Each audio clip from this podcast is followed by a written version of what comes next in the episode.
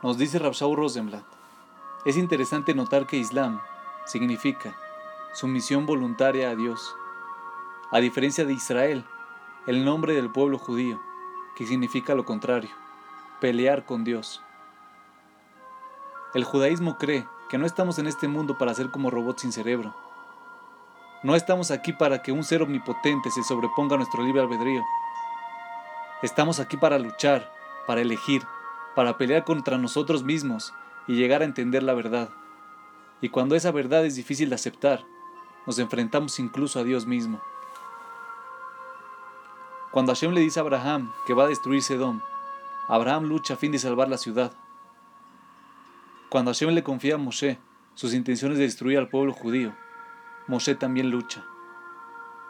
Y no dijo solamente, por favor Dios, sé bueno y no hagas esto. Le dijo, ¿quieres que los egipcios digan que has sacado a los judíos de Egipto para destruirlos en el desierto?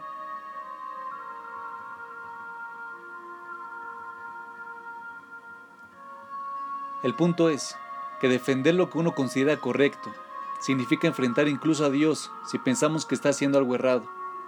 Significa tomar una postura, aunque nadie, ni siquiera Dios, esté de tu lado. Esto requiere mucho coraje. Es mucho más fácil pertenecer a una religión en la que Dios dice lo que hay que hacer y las personas lo hacen sin cuestionamientos. Si estás buscando una vida fácil, no pienses en el judaísmo como una opción. El judaísmo es el camino difícil. Si deseas ser un zombie, busca en otros lugares.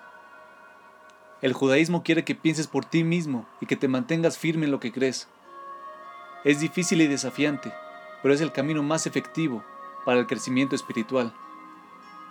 El camino en donde enfrentarás mayor resistencia, pero alcanzarás los más profundos logros.